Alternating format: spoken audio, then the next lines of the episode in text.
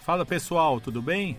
Terceira edição do Goleada no Ar, nosso podcast semanal que analisa sempre os principais fatos do futebol goiano e nessa semana o Goleada é para lá de especial. Afinal de contas, nesta segunda-feira, dia 9 de março, o Serra Dourada, maior estádio do futebol goiano, templo do nosso futebol, completa 45 anos.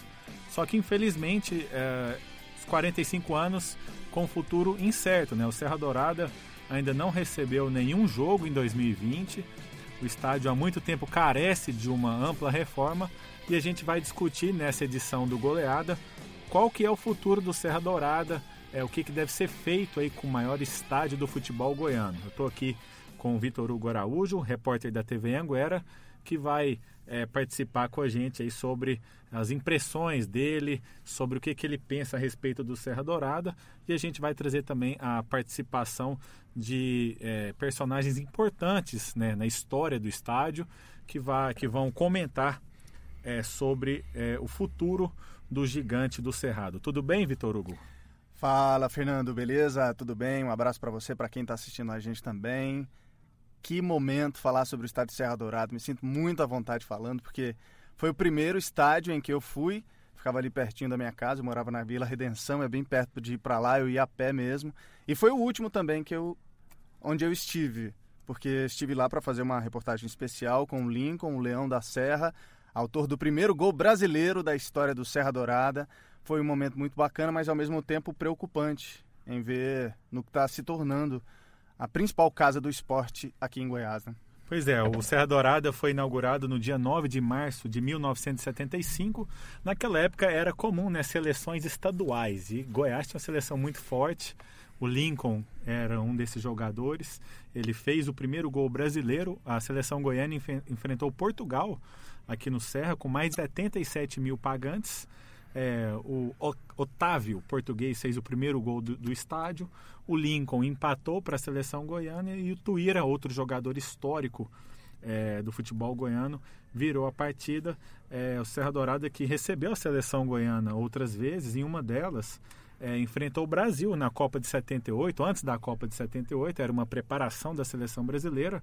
A seleção brasileira venceu por 3 a 1 e o público, Vitor, 77.790 pagantes. O maior público da história do Serra Dourada foi esse jogo Brasil 3, Seleção Goiana 1, logo antes da Copa do Mundo da Argentina. É, o Serra Dourada também, né? Também sou, sou frequentador assíduo do Serra Dourada, também foi o primeiro estádio que eu fui em 95, um jogo do Brasil. A seleção brasileira jogava muito aqui, a gente vai falar sobre isso. É, depois fui em vários outros jogos aqui é, do, do, dos nossos clubes, né? Antes mesmo de, de é, iniciar a carreira de jornalista, é, frequentei muito o Serra Dourada. Tem algum jogo que te marcou, Vitor, é, nesses anos aí que você foi no Serra? Para citar jogos mais recentes, assim, vou citar dois rapidinho, Fernando o Goiás na final da Copa Sul-Americana de 2010. Eu estava no estádio, acompanhei aquela partida. Alguns gols estranhos aconteceram naquele jogo, né? O Goiás venceu, mas acabou não levando o título quando disputou o jogo de volta lá na Argentina.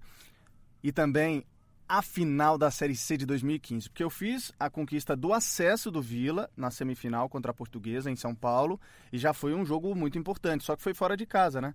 Aí o Vila foi jogar a final contra o Londrina aqui, e aí foi o maior público dos últimos 10 anos do estádio Serra Dourada, 39 mil pagantes, mais de 40 mil presentes. Foram marcantes esses dois jogos, assim, para mim. É, o Serra Dourada, entre aspas, diminuiu, né, com o passar do tempo, por medidas de segurança, a geral também foi fechada. Esse jogo Vila Nova e Londrina teve cerca de 40 mil presentes. No ano passado, né, é, houve é, uma liberação aí, né? O Goiás jogava Série A, acho que o Serra Dourada poderia receber ali aproximadamente 40 mil pessoas. O Goiás fez grandes jogos, um deles contra o Flamengo, levou 35 mil pagantes. Mas é aquela questão de segurança também, né? De conforto para o torcedor, a gente vai falar muito sobre isso. O Serra Dourada ficou para trás, né? Então, se a gente coloca 35 mil pessoas no Serra, é, vira um, um grande problema, né? E, e é exatamente sobre isso que a gente vai discutir. Mas você estava falando aqui, Vitor, sobre é, a sua visita na semana passada é, com o Lincoln, né? Material que a gente vai divulgar também aí na, na, na TV Anguera, no Globoesporte.com. Como é que foi esse papo? É, o que, que o Lincoln. O Lincoln não, não é de falar muito, né? O que, que ele falou sobre o Serra? Por incrível que pareça, na manhã em que nós estivemos lá, o Lincoln estava bem tranquilo. Inclusive, eu, quando fui recebê-lo, ô Lincoln, como é que o senhor tá? E tal, ele, senhor, não. Senhor tá lá no céu. aí tudo bem, aí, aí eu acho que ele me deu uma abertura maior para a gente poder bater um papo. A gente conversou depois também pelo telefone, muito bacana. O Lincoln, é, cara, a gente deu uma volta ali pelos corredores e foi muito interessante porque ele chegou ali pela entrada dos jogadores, já foi descendo as escadas, já foi indo direto pro vestiário e eu tive que ir indo atrás dele, assim. Achei bacana que ele estava refazendo os passos dele. Hoje ele com 70 anos, né, fazendo com um pouco mais de dificuldade, mas inteiraço ainda, conversando normal e tal, e fazendo o caminho que ele fazia quando era jogador e quando defendeu a seleção goiana naquele 9 de março de 75 contra a seleção de Portugal. E eu achei interessante que ele me mostrou onde ficava a camisa 10 dele, era o craque da época mesmo, onde ele se sentava para se arrumar. Diz que não tinha muita superstição nem nada e tal, mas buscava se concentrar assim e tentava entrar no clima do jogo. Achei muito interessante assim recordar isso com ele, estar tá ali sentado e como se a gente viajasse 45 anos no tempo para lembrar desse momento importante. Bom, já que ele ajudou né, a relembrar, vamos ouvir então o próprio Lincoln falando sobre o primeiro gol brasileiro da história do Serra Dourada, marcado por ele, Lincoln Leão da Serra. Nós estávamos perdendo, né? O Otávio tinha marcado um gol de lá, houve um, uma bola cruzada, o Alexandre tirou, veio para o Matinha, o Matinha tocou para o Luz Fração, o Luz Fração tocou no Fernandinho, que vinha pela direita, o Fernandinho tocou para mim e correu para receber. Só que quando ele correu, eu vi que os adversários foram nele. Eu fiz a finta para cá e bem de longe bati de esquerda, ela entrou bem aqui no cantinho.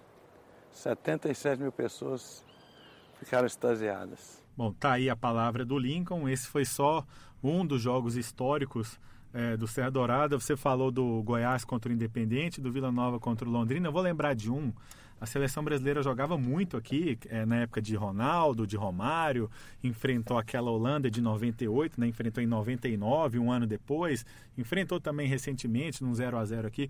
Mas um jogo que me marcou muito foi em 2002, Brasil 6, Bolívia 0. Por que, que esse jogo me marcou? É, era um jogo que o Filipão podia convocar só jogadores que atuavam no Brasil. E aí tinha aquele clamor pelo Romário, né, que estava voando, né, apesar de já ser veterano. O Romário foi cortado da Copa de 98. O Filipão não convocou. Naquele jogo, é, vários jogadores até então desconhecidos para a seleção brasileira entraram e foram muito bem. Gilberto Silva fez dois gols, o Kleberson entrou muito bem, o Kaká participou daquele jogo, outros jogadores como o Washington, o coração valente, né, que também é, estiveram em campo. Mas esses jogadores, como o Gilberto Silva e o Kleberson, mesmo sendo um jogo contra um time muito fraco, que é a Bolívia, eles chamaram tanta atenção do Filipão que eles se firmaram. E se você pegar lá Brasil e Alemanha na final da Copa, os dois estavam em campo. Então eu acho que esse jogo, Brasil e Bolívia, Brasil 6 a 0 foi muito importante para o Filipão e ajudou muito na campanha do título. Um dos gols também foi do zagueiro Anderson Polga, que era do Grêmio, também foi para a Copa. Copa também mais um pentacampeão. Então eu, esse jogo me marcou muito porque eu estava lá. Naquela época, quando a seleção vinha jogar, era preço muito caro. Só que esse Brasil e Bolívia, por ser um jogo mais modesto, digamos assim, e com jogadores domésticos, eu me lembro até dos preços, né? Acho que eram 5 reais na geral, 10 na arquibancada e 15 na cadeira. Era uma coisa que era de lei.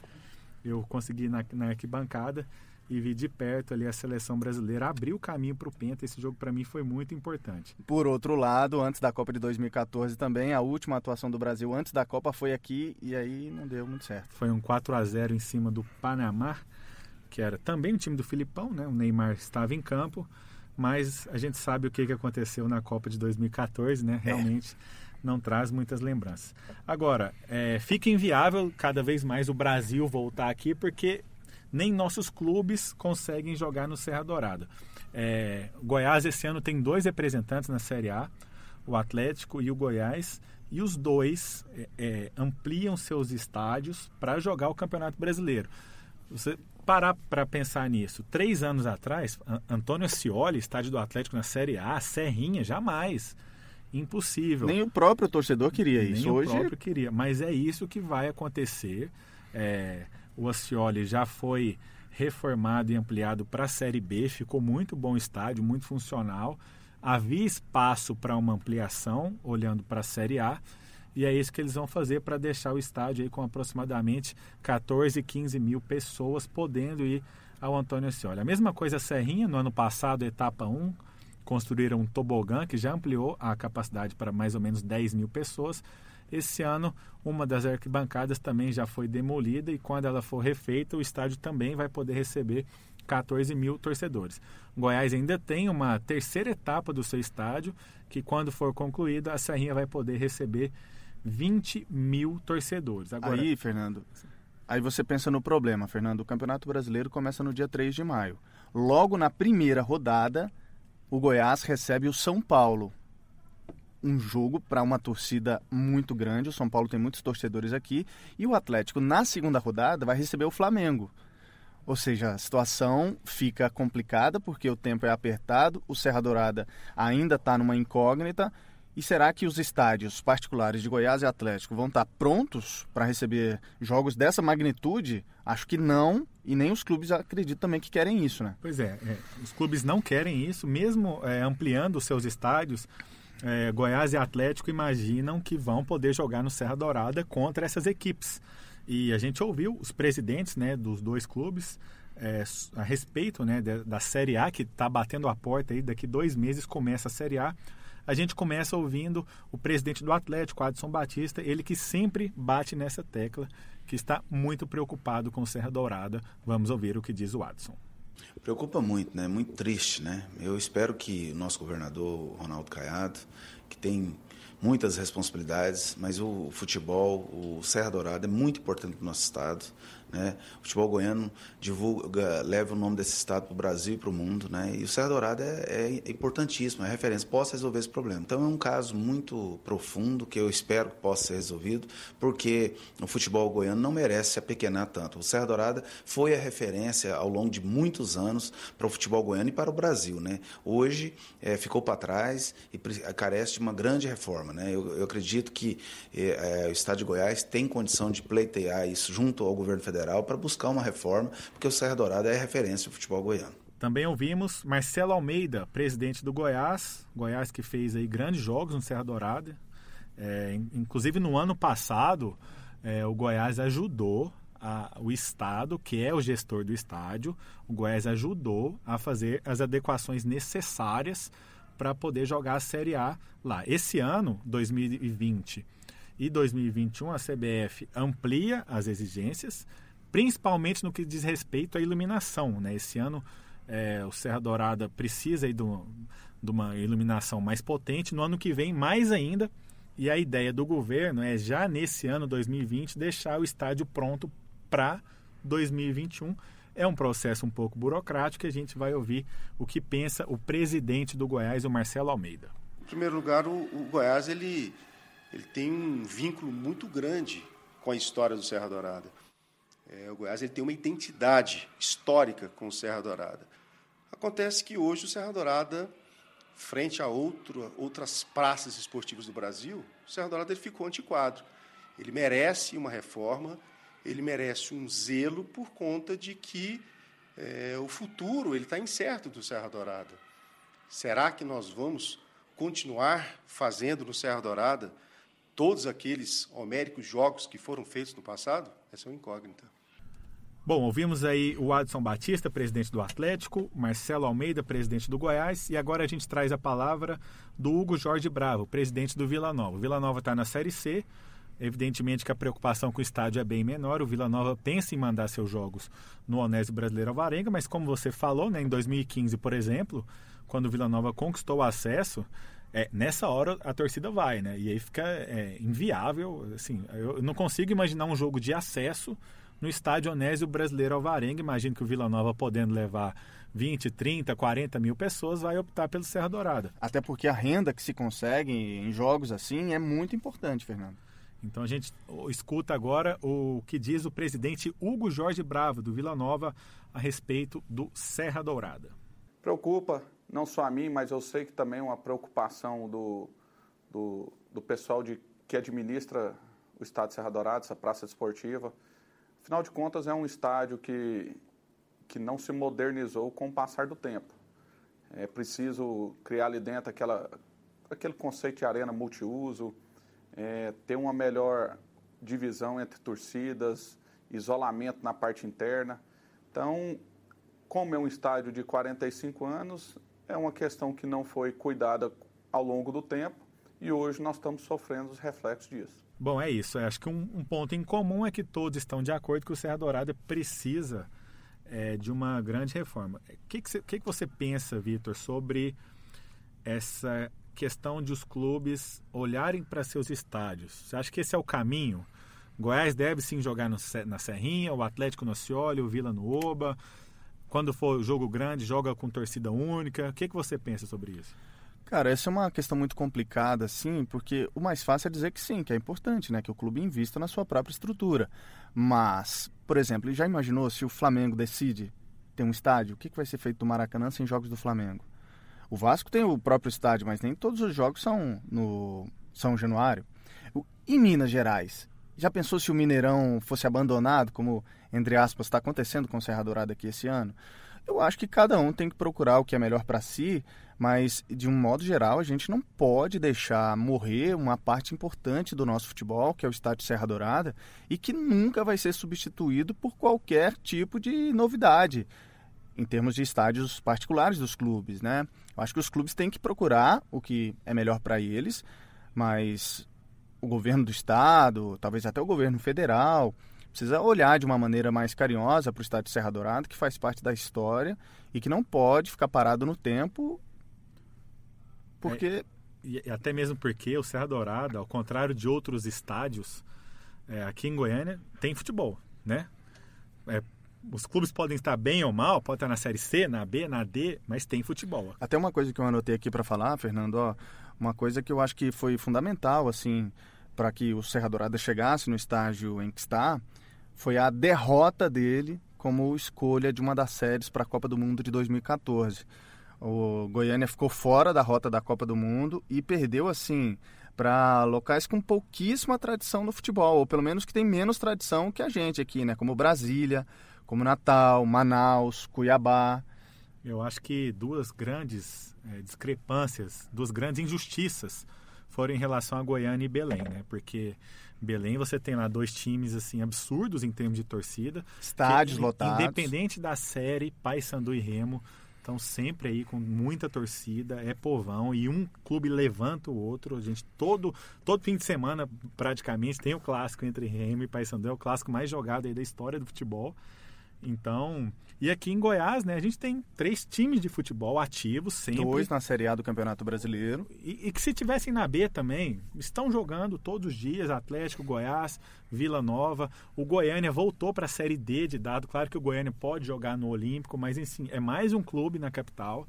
É...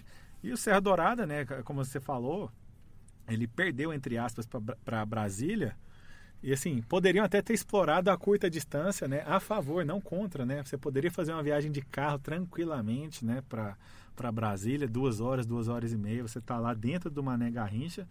Mas, enfim, o estádio ficou para trás, né? É... Acho que foi uma decisão política, assim, que fez muito mal para o Serra Dourada e que até hoje a gente está sentindo os reflexos. Porque não dá para você fazer uma, uma reforma básica no Serra Dourada. Você pinta, você não, isso não vai resolver. O Serra Dourada precisa de uma uma visão maior na questão da setorização, da divisão entre as torcidas, na questão do acesso também. E tantas outras infraestrutura para banheiro, tanto dos jogadores, comissão técnica, árbitros, mas principalmente da torcida. A gente vê coisas assim é, que parece que a gente ainda está na década de 70 quando vai aos banheiros do Serra Dourada. Eu não gosto de ir mais como torcedor, assim. É, tudo bem que a área de imprensa também não é lá essas coisas, mas é menos pior, digamos assim, né? É, realmente, a questão do conforto eu acho que tem que melhorar muito e infraestrutura também. O Serra Dourada, ele é um estádio público, né, é de gestão do governo estadual, e a gente ouviu o secretário de Esporte e Lazer de Goiás, o Rafael Raif, que falou é, sobre o Serra, né? O que que a atual gestão tem feito, né, para melhor, melhorar. Ele admite que não dá para fazer tudo de uma vez, mas vai concentrando os esforços no que acha é, necessário de mais urgente, como a gente falou da questão da iluminação, por exemplo. Vamos ouvir então a posição do governo, né, que é o gestor do Serra Dourada, é, quais são os planos para o futuro do Serra. Olha, nós vamos fazer 45 anos desse monumento, dessa maravilha aqui que é o Serra Dourada para o povo goiano. Nós, o Estado de Goiás, o governador, nós temos, e a Secretaria, nós estamos empenhando em melhorar as condições do conforto, da segurança. Então, nós estamos desenvolvendo projetos e analisando qual seria a prioridade primeira de várias das intervenções que teríamos que fazer no Serra Dourada. Eu sou muito confiante, estou muito feliz aqui com Serra Dourada. Eu acho que agora nós estamos revitalizando o campo e eu acredito que algumas coisas de novidade nós poderíamos ter aqui no para o ano 2020. Lógico, não dá para fazer tudo de uma vez, mas eu acredito que ao final do mandato nós vamos estar com Serra Dourada em muito melhores condições do que recebemos. Bom, a gente trouxe aí a palavra do, do secretário, o Rafael Raif, e é óbvio que é um problema muito, muito amplo, né? Assim, é, culpar só o governo, A ou B, enfim, eu acho que, como você falou, a gente tinha que pensar é, em como gerir, né, em como administrar o Serra Dourada, qual solução que deve ter. O governo tem várias outras demandas, né, até discutível se deve investir ou não em estádio. Tem o estádio olímpico que está bem cuidado, a gente vê aí jogo do Campeonato Goiano, toda semana tem dois, três jogos, gramado impecável. Então, assim, é, qual que deve ser o futuro do Serra, é, o que, que a gente pode esperar, será, para os próximos anos, né, com Goiás, Atlético e Vila Nova, olhando para seus estádios particulares, é, o que, que, será que deve ser feito? Talvez uma, uma parceria, uma privatização? O que, que, que, que você pensa sobre isso? Eu acho que falar em privatização é preciso de uma discussão bem mais profunda, né? Mas a respeito da responsabilidade dos clubes, eu acho que eles não têm que se furtar a isso, né? Porque você tem que investir na sua própria casa e literalmente casa própria, estou falando de Acioli, de Serrinha e de Oba, claro que tem, mas vocês vão precisar do Serra Dourada. Vocês vão precisar para jogos maiores, para jogos mais importantes, talvez, né, para grandes amistosos também. Então, não sei, de repente uma parceria entre todo mundo, o, os clubes, a, o poder público, eu sei que é preciso de todo mundo unir as forças, porque da forma como está, o Serra Dourado está caminhando cada vez para pior. A renda destinada ao estado de Serra Dourada está perceptível que está bem pequena. As evoluções não estão acontecendo, essas passagens de batom não estão resolvendo muita coisa. O Serra Dourada está parado no tempo, Fernando. É, e assim, é, é bom deixar claro também que, ah, independente assim, é, porque tem um, um, mandato anterior, um mandato que veio antes ainda, enfim, a gente não está aqui para criticar o mandato A ou B, até porque para a população é, um, é, um, é uma gestão só, é uma administração. Então, assim, a, a, o futuro em relação ao Serra Dourada, acho que não passa por aí, né? Ah, o, o meu antecessor não fez nada, não sei o quê. Vamos olhar para frente. Eu concordo, eu acho que de repente uma, uma, uma, parceria de gestão, não de concessão, mas assim, de gestão mesmo, de, de, de repente uma, uma grande construtora e aí faz eventos, né? A gente vê o Palmeiras, por exemplo, que tem seu estádio e de repente nem pode jogar lá, tem que sair de lá porque tem show, mas enfim, o estádio foi erguido, né? O Atlético Mineiro vem aí também provavelmente com uma arena nova. Eu acho que uma, uma parceria para gerir o estádio seria um caminho mais. Aí seria um caminho para o setor privado, assim, você Isso, acha? Uma, uma gestão, um, um, um, contrato de gestão mesmo, como é, por exemplo, o do Engenhão com o Botafogo. Né? O, Botaf o Engenhão não é do Botafogo, ele é por tantos anos. Depois se vai renovar ou não, paciência. Mas eu, eu, eu penso o seguinte. Para o dia a dia, né? Quem é que vai manter? Quem que vai fazer a manutenção, a limpeza? Eu penso que poderia sim ser de um parceiro e claro que ele possa ter suas contrapartidas, afinal de contas ninguém vai fazer isso de graça. Claro, e a gente vai ter, quem sabe também, a oportunidade de é, ver não só grandes partidas de futebol, mas shows eventos, de relevância nacional e internacional, né? Eu acho que é o caminho, acho que é um caminho aí que deve ser discutido entre o poder público e os clubes, com certeza, como você falou, os clubes não podem se omitir, né? Lavar a mão, mas eu estou vendo que ambos estão preocupados, né? E o Goiás, por exemplo, no ano passado botou a mão no bolso e, e acabou ajudando aí o governo a, a fazer as melhorias necessárias. É, enfim, é, é, isso, né? O Serra Dourada completando 45 anos, só outros dados, né? Outros números, outros jogos históricos. Ah, foi no Serra Dourada que a seleção argentina jogou quatro vezes na Copa América de 89. Por que, que isso é importante? O Serra Dourada é o estádio brasileiro que mais recebeu o Maradona, né? o Maradona, craque Maradona, jogou no Serra Dourada quatro vezes. Também tivemos a enorme polêmica em, na Libertadores de 81 entre Flamengo e Atlético Mineiro, um jogo de desempate. É, o Atlético Mineiro teve cinco jogadores expulsos e o jogo acabou classificando Flamengo. Os clubes goianos, então, nem se fala, né? O Goiás tem diversas glórias aí no Serra, o Vila Nova também, o Atlético mesmo jogando mais no Olímpico, né, também tem é, suas glórias no Serra. E a gente fica na torcida, né, para que num futuro aí próximo o Serra Dourada esteja assim, não que seja uma arena de primeiro mundo, mas que seja um lugar bacana, confortável de ir, de sentar, de assistir o jogo, de quem quiser ficar em pé que fique também numa área, de, de bares em boas condições, banheiros, porque a, o Serra já tem o privilégio de ter uma área de estacionamento. Assim, eu acho que o caminho está aí. É, acesso, você tem uma BR, você tem outras vias. Então, eu, eu, e interesse tem, né? Demanda tem. Então, eu fico na torcida realmente para que o Serra Dourada, aí, nos próximos anos, seja assim, um, volte a ser né, a principal casa do futebol goiano, Vitor. Fico na torcida também, literalmente, para que o Serra Dourada se reerga. E lembro, Túlio Maravilha, maior artilheiro da história do Serra, 131 gols. Serra que já recebeu o show também do ex-Beatle Paul McCartney e recebeu também a visita do Papa. Mais de 300 mil fiéis para receberem o Papa, isso na década de 90. Momentos marcantes aí do Serra, que, repito, foi a primeira casa de futebol, né? Primeiro estádio em que eu fui quando ainda garoto.